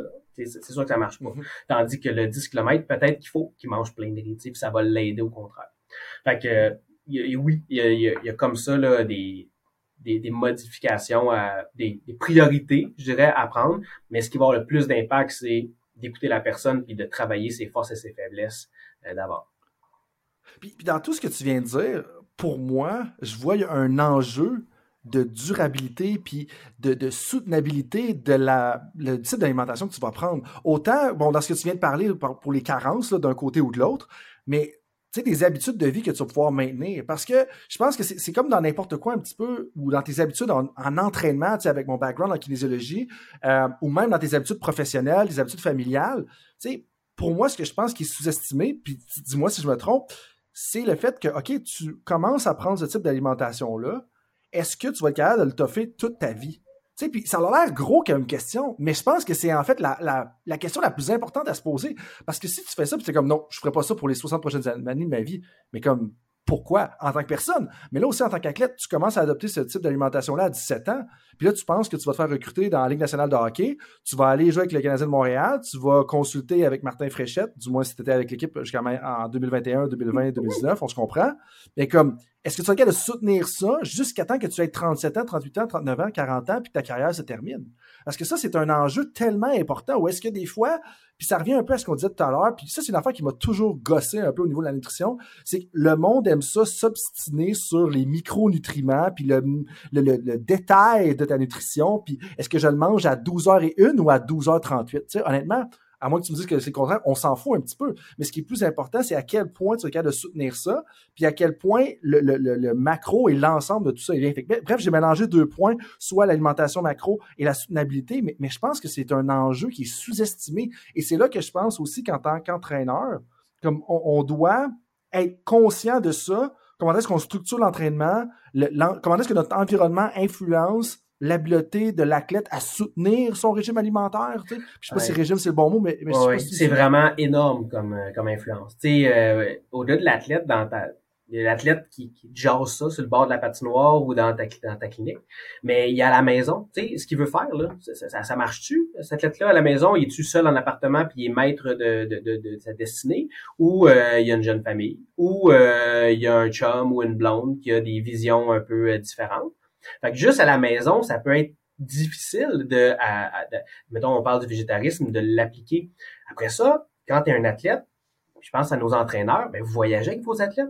Quand vous allez en camp d'entraînement, quand vous allez en voyage à l'étranger, c'est pas simple. Le végétarisme, on a beaucoup de difficultés avec les athlètes à le maintenir. Puis pas quand on va à, à Tombouctou, là, juste aller en Europe juste aller en Europe avec des athlètes, là, avoir un régime végétarien équilibré, là, ça veut dire pas juste des pâtes puis de la sauce tomate, c'est difficile c'est difficile dans l'avion. Euh, il n'y a pas nécessairement la disponibilité alimentaire. Les buffets euh, dans les hôtels ou euh, dans, par les organismes sportifs là, sont, sont pas sont pas adaptés encore au végétarisme. Ils pensent que justement un végétarien ça mange la salade ou, des pâtes. Fait que, même avec le Canadien, nous on devait faire ajouter. Je, je parlais aux hôtels puis c'est des hôtels prestigieux là. il fallait qu'on prenne le téléphone puis qu'on fait comme t'ajoutes des légumineuses, tu es capable de faire des cubes de tofu genre Tex-Mex là pour pas que ça goûte le carton puis, tu sais, on faisait ajouter dans le buffet puis dans le service de repas des, des alternatives euh, euh végétariennes euh, avec euh, Air Canada dans les transporteurs aériens. Fallait aussi, genre, sortir du menu régulier, faire comme non, ça, je sais que c'est dans votre section végétarienne, mais c'est pas un repas végétarien pour un joueur d'hockey, ni pour personne d'ailleurs. Fait faut, faut ajouter des trucs.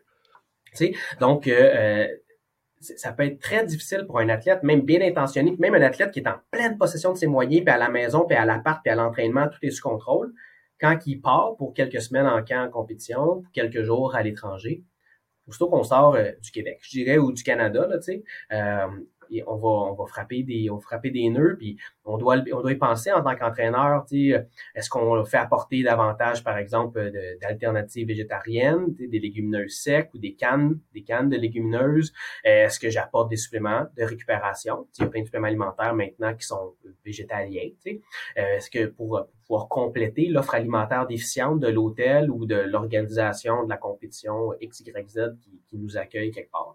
Donc ça, en tant qu'entraîneur, en tant que gestionnaire d'équipe, si on a des athlètes qui sont végétariens, faut euh, soit y penser pour eux ou au moins se donner la job de leur faire penser que ça sera pas simple ce cadre de trois semaines là euh, pendant le temps des pendant l'hiver aux îles Canaries là, pour euh, ton, club de natation peu importe.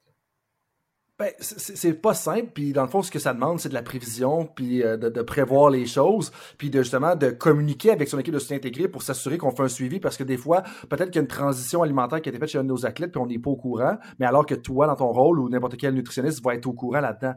Puis à la dernière partie de ce que tu viens tout juste de dire, tu, me disais, euh, tu as parlé justement des suppléments, là, je vais dire autrement, mais les suppléments de protéines végétales. Euh, justement, un des auditeurs de, de qui me demandait, est-ce qu'on pourrait poser la question à Martin, est-ce que les protéines, les suppléments de protéines végétales sont préférables aux suppléments de petits laits comme la whey qui est traditionnellement offert dans tous les magasins de suppléments un petit peu? Euh, où est-ce qu'on en est par rapport aux deux types justement de suppléments? Euh, c'est de mieux en mieux. Euh, dans le fond, le, le, marché puis les, les, entreprises se sont adaptées. Le problème qu'on avait il y a quelques années avec les, suppléments de protéines d'origine végétale, c'était leur plus faible contenu en leucine. Parce que dans le fond, la leucine, c'est un acide aminé qui est un petit peu moins disponible présent, je dirais, dans les peu importe la, source végétale dans laquelle on puise, que ce soit poitrine de pois, de soya ou de, graines de citrouille.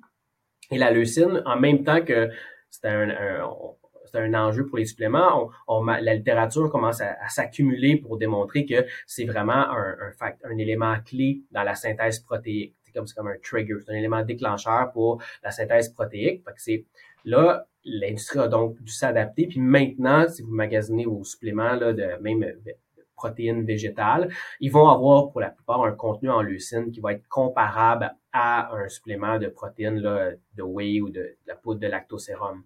Alors maintenant, on peut faire euh, on peut faire des meilleurs euh, des, choix équivalents, je vous dirais que vous soyez à l'aise puis vous souhaitez choisir un, un supplément de whey ou un supplément d'origine végétale. Puis question anecdotique, mais qui va être importante pour plusieurs consommateurs de suppléments de protéines, consommatrices également. Est-ce qu'il y a moins d'inconfort intestinaux avec justement les suppléments de protéines végétales? Ben, des fois, parce qu'il y a des gens qui sont parfois intolérants au lactose, puis qui le savent pas.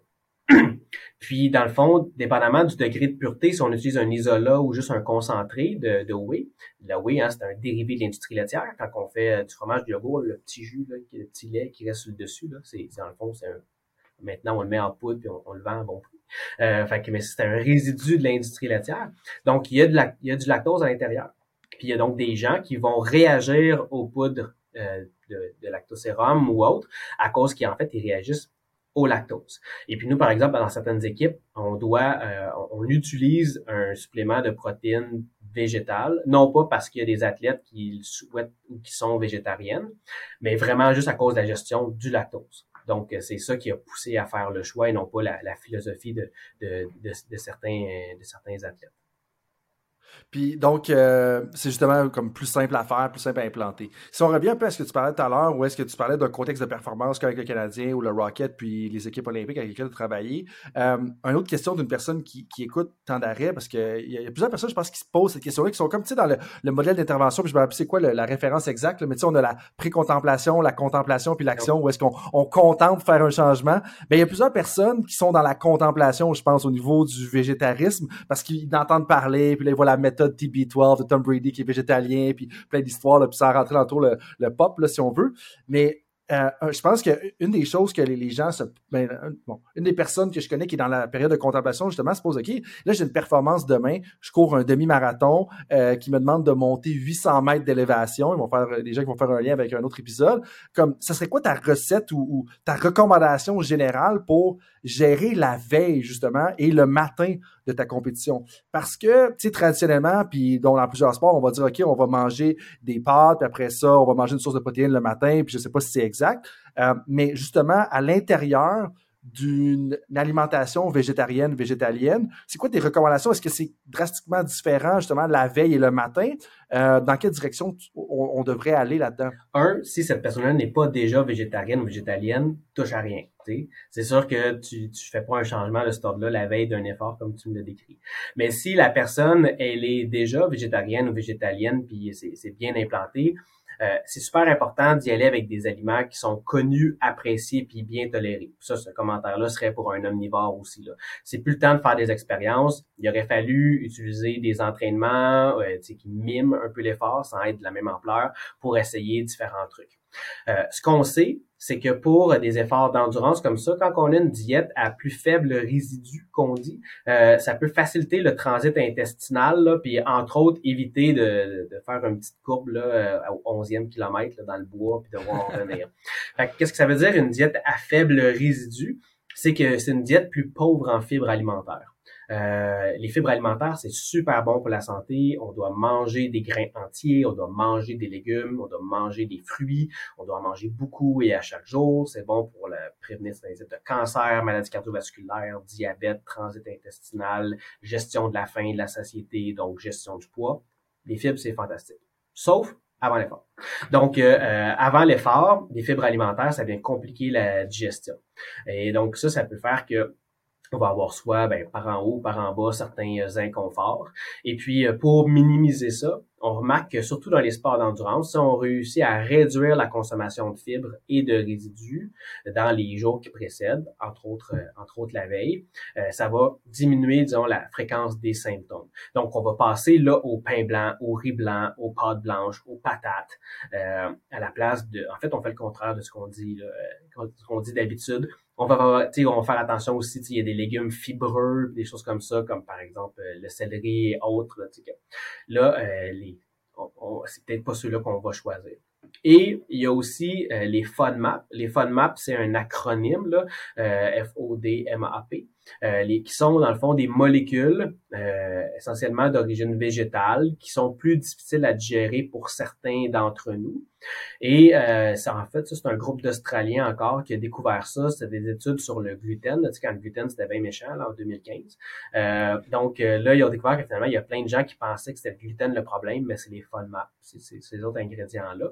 Et il y a des gens qui sont donc sensibles à ces éléments nutritifs-là sans trop le savoir. Puis que oui, si on applique une diète sans ou faible en FODMAP dans les jours précédents, ça peut aussi améliorer la tolérance, puis on va mieux se sentir. Mais ça, c'est un autre podcast en, soi. Là, vous pourrez taper euh, euh FODMAP pour en apprendre, en apprendre un peu plus.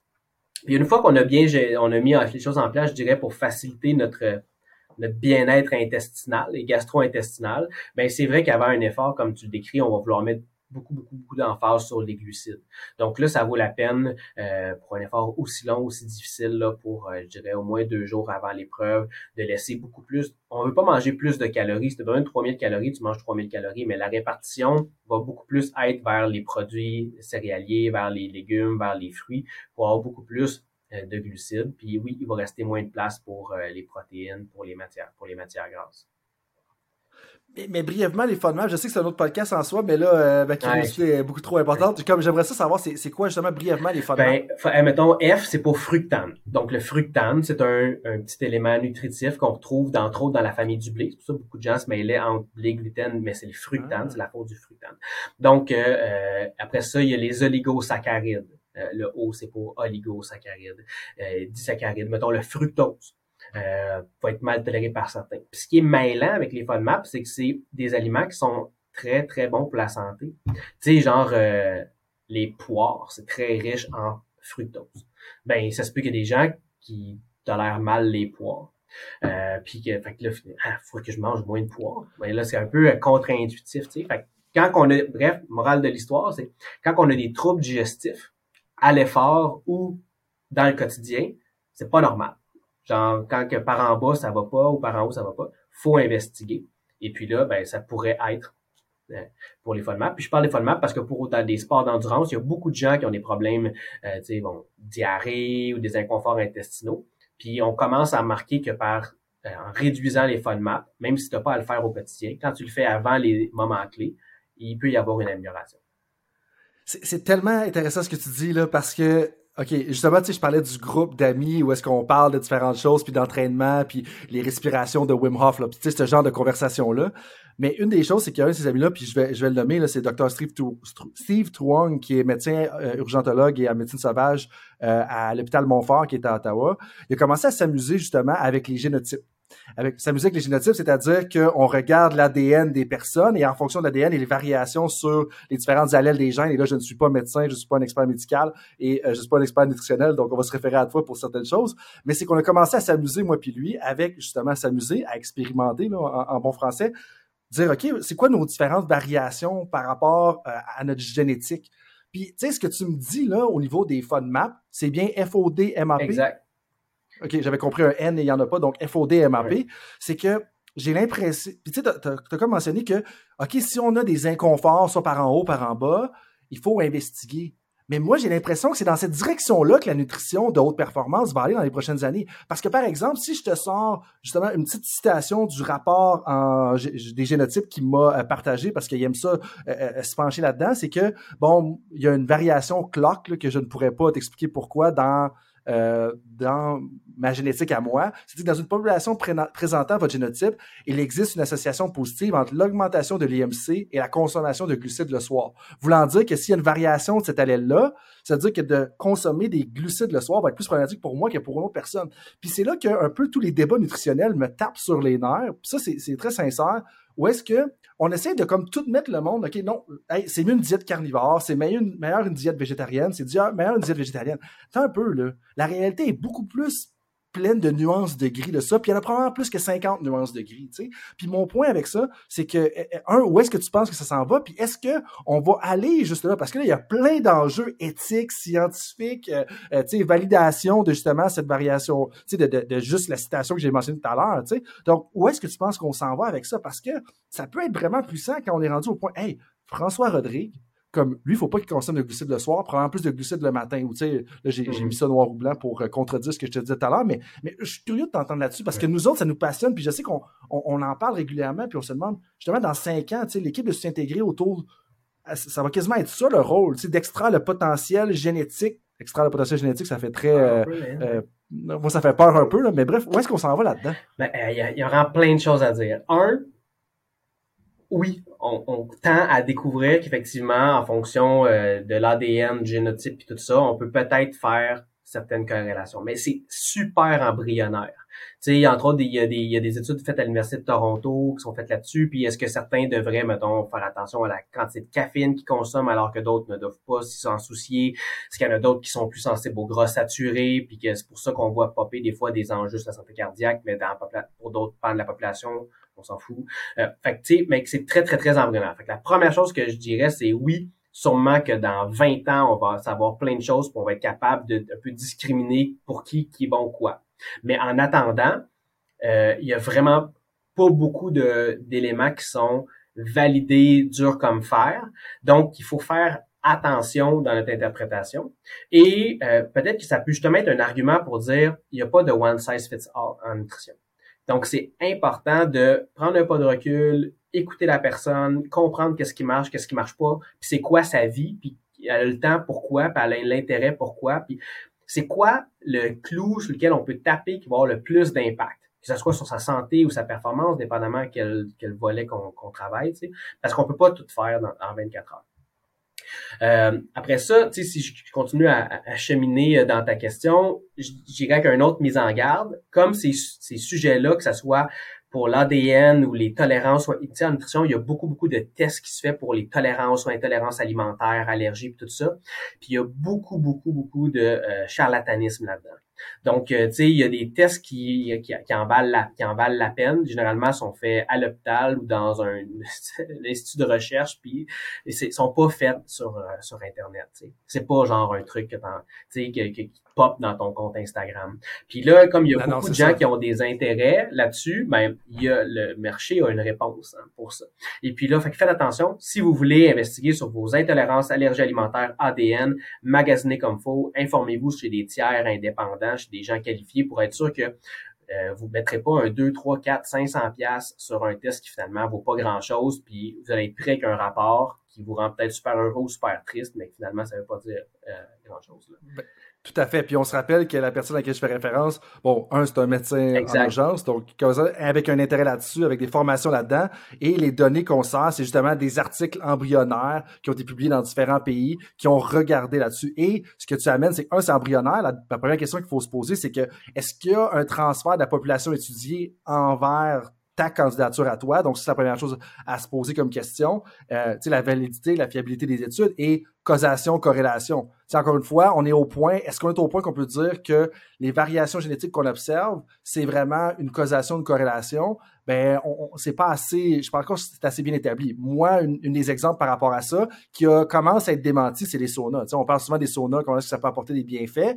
Mais en même temps, je veux dire, OK, si tu es une population en Finlande qui a accès à un sauna, tu es probablement aussi dans une classe socio-économique qui a assez confortable, donc probablement que ta santé va être meilleure en général pour plein d'autres raisons que le fait que tu as un sauna ou que le fait que tu as une variation génétique X. Donc, on met en garde tout le monde par rapport à ça, mais je trouve ça juste intéressant de voir on s'en va là, je pense, dans 10, 15 ans. Puis, tu, en fait, tu me devines parce que je pense que c'est effectivement, tu sais, quand j'ai commencé ma carrière, mettons, comme nutritionniste, là, en 2007, la, la nouvelle affaire, c'était la l'individualisation de l'approche. Donc là, on, comme on comprenait que quand que je fais de la nage en eau libre, 10 km, ou je fais de la natation artistique, euh, j'ai pas besoin de la même quantité de glucides.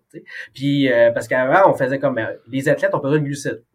Après ça, on, a commencé à, défaire le spectre, là, puis à, à, scinder en fonction du type d'entraînement que tu fais. Puis, ça se peut quand même, tu fasses dans un même sport donné, tes types d'entraînement vont varier dans l'année, fait que tu vas pouvoir adapter. Fait qu'on était beaucoup dans l'individualisation de la, stratégie nutritionnelle. C'est vrai. Là, je pense où ce qu'on dans lesquels on est dans ce qu'on est rentré puis où on s'en va, c'est qu'on est rendu capable d'individualiser l'approche nutritionnelle pour la même personne, mais en fonction du temps. Justement, en, en accumulant des données, un peu comme Pierre Allard puis les sensors qu'on avait sur les joueurs du Canadien puis du Rocket pour des, objectiver la dépense énergétique puis le nombre de, de, de coups de patin, je veux dire comme ça, qui, qui donnait. Euh, nous, euh, avec les prises de sang, avec les différents outils validés qu'on a sur des plateformes comme à l'Institut national du sport du Québec, avec les plaques de force, avec on a plein d'outils validés maintenant, puis on collige tellement de données, là, presque du big data sur les athlètes, qu'on est rendu capable d'aller une étape plus loin. Ça veut dire que pour tel athlète, en plus d'adapter son alimentation pour lui en tant qu'être humain, je vais être capable d'une semaine à l'autre, ou d'un mésocycle à l'autre, ou d'un moment percutant à l'autre, de, de l'adapter. Fait qu'on est, on, adapte, on individualise l'individualisation de l'alimentation. En fonction de, fait que je pense que c'est là qu'on, c'est là qu'on commence à graduellement avoir assez d'outils validés puis assez de données pour espérer faire ce travail-là. Euh, par ça, il y en a qui vont sauter. Il y a des athlètes qui sont sais, puis qui sautent là-dedans à deux pieds, puis qui sont contents. Euh, puis il y en a d'autres qui font comme bah, moi je serais un peu moins là-dessus. Là. Genre, laissez-moi un peu plus d'espace, là, puis je vais manger mes affaires. Là, Ouais, c'est ça. Puis des fois, c'est que tu peux le prendre en considération dans le service que tu offres, mais sans bombarder l'athlète de toute cette information-là, parce que les athlètes qui vont en gober, moi je sais que j'en aurais gobé à l'époque, mais c'est pas tous les athlètes qui veulent faire ça. Puis ça m'amène sur un point que je vais absolument, tu sais, comme, j'en sais que toi, je suis curieux d'avoir ton avis, parce que, bon, on a des expériences diverses dans des contextes quand même similaires, euh, toi et moi de chaque côté. Mais tu sais, avec l'expérience que tu as eue justement à un haut niveau dans les dernières années, euh, qu'est-ce qui fait un bon spécialiste dans un contexte professionnel? Euh, je pense que la, première caractéristique, ça serait l'humilité. Euh, dans, dans ces mondes-là, tu es, euh, entouré de, chacun à leur façon de grand. Des grands joueurs, des grands médecins, des grands coachs, des grands préparateurs physiques, des grands physiothérapeutes. Fait que ça, d'être un peu plus humble par rapport à ça, puis par rapport à, l'ampleur euh, du défi. Euh, je dirais aussi euh, justement être capable de prendre tout l'espace qui te revient parce que il faut quand même faire le pas. Ça peut être intimidant comme milieu, là, mais il faut que tu sois capable, si tu vas avoir un impact, de prendre tout l'espace qui te revient, mais seulement l'espace qui te revient. Fait que, je reviens à notre, notre introduction. Ça, chez, chez, les, chez, chez, chez les gens autant dans le niveau olympique que professionnel, on le reconnaît, là, euh, que faut c'est important de trouver l'équilibre entre ça, entre les deux.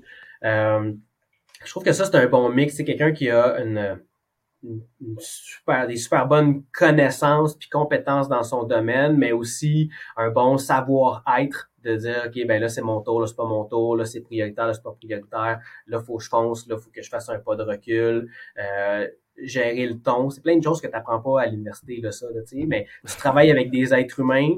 Tu travailles avec des êtres humains qui sont dans des situations très stressantes. sais, euh, pour les joueurs, pour les entraîneurs, pour le personnel autour.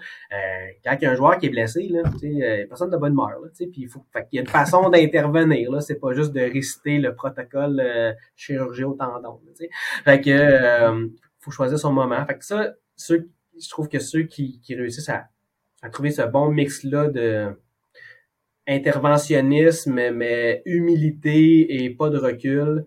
Euh, habituel, je trouve que généralement, il perdure, je dirais, en plus aussi dans, dans ce domaine-là. Puis ça revient à un. Ça fait un parallèle avec ce qu'on dit au niveau de l'alimentation. C'est est-ce que tu veux être là un an, deux ans ou tu veux être là pour ta carrière? Donc, la façon dont tu vas intervenir, tu vas interagir, tu dois toujours avoir une conscience de est-ce que c'est soutenable à long terme ça? Parce que oui, tu peux prendre plus de place à court terme, mais ça va peut-être créer des frictions qui vont faire qu'à long terme, tu seras juste plus dans le décor. Puis moi, de t'amener dans, dans, une autre direction aussi qui. qui puis moi, c'est quelque chose qui m'intrigue tout le temps, tu sais, dans, dans les conversations que j'ai avec les entraîneurs, puis qui fait un lien un peu avec les inquiétudes slash préoccupations de certains coachs avec lesquels je collabore, c'est comme comment est-ce qu'on met à profit l'expertise nutritionnelle? Comment est-ce que tu vois ça ou tu sais, dans l'expérience que tu as eue, quand est-ce que tu as trouvé ou, à quoi ressemblait la relation que tu avais avec un entraîneur quand tu as trouvé que hey, l'impact qu'on a sur l'athlète est optimal parce qu'on fait A, B ou C ensemble, le coach et moi. Tu sais, c'est, parce que le coach, c'est le maestro de l'entraînement, mm-hmm. de l'équipe, du club, mais comme on, connaît un peu la nutrition, on connaît les bases, mais comment est-ce qu'on s'assure que la collaboration est optimale avec la nutrition? Je trouve que ça, on atteint vraiment on optimise quand on, quand on communique. Donc, la, la, clé, là, c'est de, de communiquer, c'est de, de, de, parler, pas juste quand ça va mal, pas juste quand ça va bien, pas juste quand un athlète faut qu'il parte en voyage, quand il perd 3 kilos. C'est de toujours euh, communiquer. Euh, je me fais un devoir d'aller sur le bord de la patinoire, aller sur le bord de la piscine avec les sports avec lesquels je travaille, tu sais, pour être dans, dans leur environnement, dans leur contexte, puis euh, avoir ces discussions de corridor-là un peu informelles qui permettent d'échanger de l'information qui est parfois super valable, tu sais, même si c'était pas une information super objective ou, ou, très formelle. Et puis, avec les entraîneurs avec qui je trouve que la meilleure collaboration, c'est ceux que j'étais capable de rentrer dans le bureau puis de juste comme faire OK, genre euh, t'as-tu des heads up pour moi, t'as-tu des, des, des athlètes que tu veux que je surveille, ça se passe-tu comme tu veux, n'as-tu qui manque de gaz, n'as-tu que donc ça ça permettait un d'établir la connexion, ça permettait de faire valoir aussi en quoi la nutrition peut influencer parce que tu sais bon, tu dis vous avez des connaissances en, en nutrition mais des fois on n'est pas tout le temps conscient de tous les aspects de la vie d'athlète et de la performance de l'athlète que, pour laquelle la nutrition peut avoir un, effet. Et aussi à chaque fois, de c'est important pour le nutritionniste de comme c'est-tu le moment de faire ça? Donc, euh, l'entraîneur, ça se peut qu'il te parle que pour un tel ou une telle, il se passe quelque chose, mais là, j'ai dit, j'essaie toujours de dire, ben, OK, j'interviendrai de telle façon à tel moment, ça convient-tu? Puis ça se peut qu'ils disent non parce qu'on a une game à Bécomo à soir. Puis dans ce cas-là, tu fais comme, ben, OK, genre, je le ferai une autre fois. Puis quand l'entraîneur voit ça, que tu es capable de prendre ton trou quand il faut que tu prennes ton trou, puis de proposer des idées quand il de proposer des idées, il y a un respect, je trouve, qui se crée. Puis il y a, il y a de moins en moins peur de te parler puis de, de, t'envoyer des affaires parce qu'il il sait qu'après ça, tu partiras pas à chasse, puis là, tu vas parler à, ces athlètes de 10 000 autres affaires alors qu'il faut qu'ils se il focus sur le piqué, mettons. Donc, euh, donc ça, relation de confiance-là, de comme on peut se parler, on va intervenir en, synergie ensemble. Quand ça s'établit, c'est là que je trouve qu'on a le plus d'impact parce que tu l'as dit, l'entraîneur, c'est le maestro. C'est vraiment l'entraîneur qui a une vue la plus complète, la plus globale de c'est quoi les priorités en temps réel pour chacun des joueurs ou, euh, des athlètes. Et puis ça, euh, comme nutritionniste, euh, on, on l'a pas là. Il faut le respecter. Et comprendre que le timing de l'intervention, c'est pas nécessairement qu'on pense pas que l'intervention n'est pas nécessaire et on pense pas que l'intervention, c'est juste que c'est pas le bon moment justement parce qu'on s'en va à Bécomo et ou que peut-être qu'on rentre dans un stretch de deux matchs en deux soirs contre justement la meilleure équipe de la ligue, là, je nomme scénario X ou que telle telle phase, tu sais, il y a, y a, une raison pour ça. Puis ça c'est important de le respecter puis tu sais comme tu disais, faire sa part mais juste sa part, tu sais, je pense que ça revient justement à ça. Pour terminer, euh, j'avais plein de questions éclairs pour toi, mais je pense que je vais juste t'en poser une parce que je pense que le fait que tu es revenu justement, ben, revenu dans le milieu académique, tu as décidé de t'engager dans un doctorat euh, justement à 37 ans en 2021. Euh, si tu pouvais retourner en arrière et donner un conseil à toi-même il y a 15 ans, là, quand tu avais 22 ans, ça serait quoi? Euh, je pense que j'étais euh, j'étais pas euh, aussi conscient maintenant que euh, de, de, qu'on travaillait avec des êtres humains, puis ça, c'est un être complexe et euh, multifactoriel. Fait que, pour prendre un autre, euh, un autre dicton, on devrait, on devrait toujours marcher un mille à pied dans les souliers de quelqu'un avant de le juger, tu sais. Puis ça, ça, je l'ai appris dans les dix dernières années. Puis, puis il y a des gens qui mangent vraiment pas bien, mais il y a des raisons pour ça. Puis des fois, les raisons, ils peuvent les, les améliorer, des fois pas, des fois c'est plus gros, c'est plus difficile qu'eux, tu sais. Des fois c'est prioritaire, des fois ça l'est pas. Fait c'est dans notre ère, c'est facile de dire c'est ça c'est le bien, ça c'est le mal, puis faire des pauses sur ce qu'il faut faire puis pas faire. C'est pas tout le monde peut manger du kale bio genre euh, pour plein de raisons, valables ou pas valables, contrôlables ou incontrôlables. Fait que notre travail d'entraîneur, de kinésiologue, de physiothérapeute, de nutritionniste, je pense de prendre la personne où elle est, puis de de la, la faire de la faire cheminer, de la faire cheminer. Euh, fait que tu sais, ça revient à écouter plus, parler moins, puis intervenir de la façon qui aura le plus d'impact. Une autre affaire qui m'a coûté de l'énergie au début de ma carrière, que après coup, je pense que j'aurais pu l'investir différemment. J'étais euh, j'étais très fâché euh, après les gourous sur les médias sociaux qui disaient un peu tout puis n'importe quoi. Puis je certain qu'en préparation physique, vous avez aussi vos gourous, là, tu sais. Fait qu'en nutrition, il y en a. Je pense que dans nos deux domaines, on est pas mal des domaines un peu champions là, euh, pour, pour ça. Puis ça, ça, me grugeait vraiment de l'énergie. Puis des fois, j'intervenais auprès d'eux pour faire comme ben ça, c'est juste pas vrai ce que t'as dit, tu sais. Ou t'as-tu oublié de. Puis finalement, je pense que la, meilleure façon, c'est plutôt d'investir cette énergie-là pour être, encore une fois, toi faire mieux, puis toi faire un podcast pertinent, puis toi faire une infographie pertinente, puis véridique, puis mieux nuancée. Puis d'investir donc dans le positif, puis dans comment moi je peux faire mieux les choses à place d'investir ton énergie dans le négatif, parce que pas les contrôler les gourous. sais. Fait que ça, c'est peut-être un deuxième point que, mettons, les, les deux, trois premières années des dix dernières, j'aurais pu mieux investir mon, mon énergie.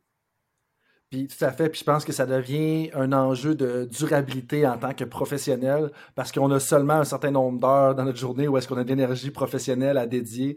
Et puis je pense qu'on est tous bien à le faire de façon positive, mais en même temps c'est normal parce qu'on on veut bien faire. Puis je pense que puis, on veut bien faire, on veut s'assurer qu'il n'y ait pas de menterie qui ressorte, mais en même temps, comme où est-ce qu'il y a des fois un peu, comme tu disais tout à l'heure, tu sais, où est-ce qu'il y a de l'argent à faire, comme des fois des gens vont détourner un peu les choses pour justement faire un profit. Puis c'est là que je pense que le podcast, la conversation qu'on a aujourd'hui, c'est tellement important parce que on, va, tu sais, nuancer les choses. Puis c'est là que j'aime, tu sais, ce, ce, format-là des longues conversations parce qu'on on a le temps de prendre le temps de justement, ou prendre un temps d'arrêt, mm-hmm. puis de justement, tu sais, de nuancer les choses alors que c'est pas toujours le cas dans une dans une société là un de mes entraîneurs utilise souvent l'expression la société micro-ondes, tu sais, où est-ce qu'on veut les affaires super rapidement. Mm. Mais je pense que c'est important de le faire.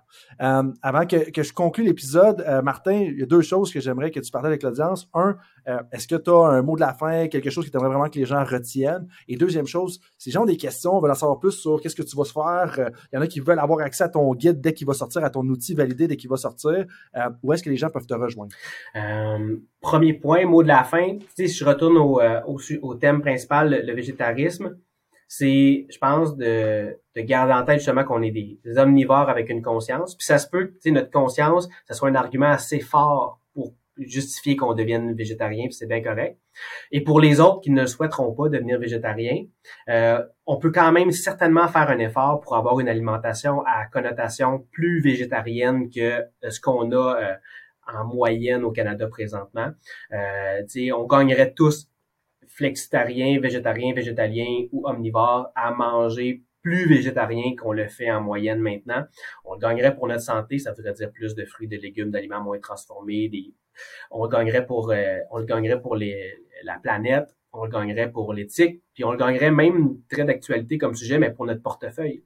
Ça coûte vraiment moins cher les protéines d'origine végétale que les protéines d'origine animale. Fait que si euh, la, la, physiologie, l'écologie vous a pas convaincu, peut-être que le, portefeuille le fera. sans faire un, changement à 180 degrés, on aurait avantage à migrer vers ça. Euh, puis, euh, pour me rejoindre, ben en fait, le, le, vous pouvez me rejoindre. Là, il y a Martin Fréchette, nutritionniste sur, euh, sur Facebook. Euh, c'est une façon de, de, me rejoindre. Vous pouvez me trouver, vous accepterez. sinon, ben là, tu mets un peu de pression là, pour l'outil validé du nutritionnel. Moi, je vise. Le doctorat, c'est 4 à 6 ans. Fait que, avec trois jeunes enfants, c'est plus 6 que 4, d'après moi. Mais je reviendrai. Si, quand, quand il sera validé, je t'en informerai ou je reviendrai pour te parler de comment ça s'est passé. Parfait. Donc, euh, la, dernière, la dernière chose que je vais dire, c'est ne mettez jamais de pression sur quelqu'un qui fait un doctorat parce qu'on sait tous qu'il faut le finir. La pire question à poser, c'est Ah, mais quand est-ce que tu vas le finir ton doctorat? Posez jamais cette question-là. Première chose. Deuxième chose, je vais t'accueillir avec euh, plaisir et on va mettre les informations justement dans la description de l'épisode s'il y a des gens qui veulent te rejoindre. Merci beaucoup de ton temps de ton ouverture, de ta connaissance, de ton humilité aussi, de nous partager peut-être deux erreurs que tu as faites travers ton parcours, des choses que tu aurais voulu améliorer. Euh, je pense que c'est vraiment le fun d'entendre ça. Et tout le monde, ben, je vous dis un gros merci d'avoir été avec nous euh, durant un autre épisode de Temps d'arrêt. Et on se revoit pour la prochaine dans quelques semaines. Merci. Bye. Au revoir.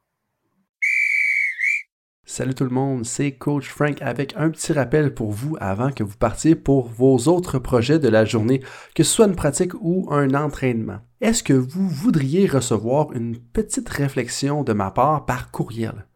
Est-ce que vous aimeriez ça vous faire challenger dans votre travail? Si oui, mais ben, la réflexion du coach est pour vous. C'est quoi ça? Eh bien, c'est un petit courriel textuel qui partage les idées, concepts et débats qui animent mon esprit dans les dernières semaines. C'est très court, 250 à 500 mots. Et donc, si vous voulez recevoir ce genre de courriel qui va susciter de la réflexion, eh bien, visitez le drcoachfrank.com dans la section Contact et inscrivez-vous. Sinon, eh bien, je vous dis à la prochaine et merci d'être avec moi dans l'aventure Temps d'arrêt.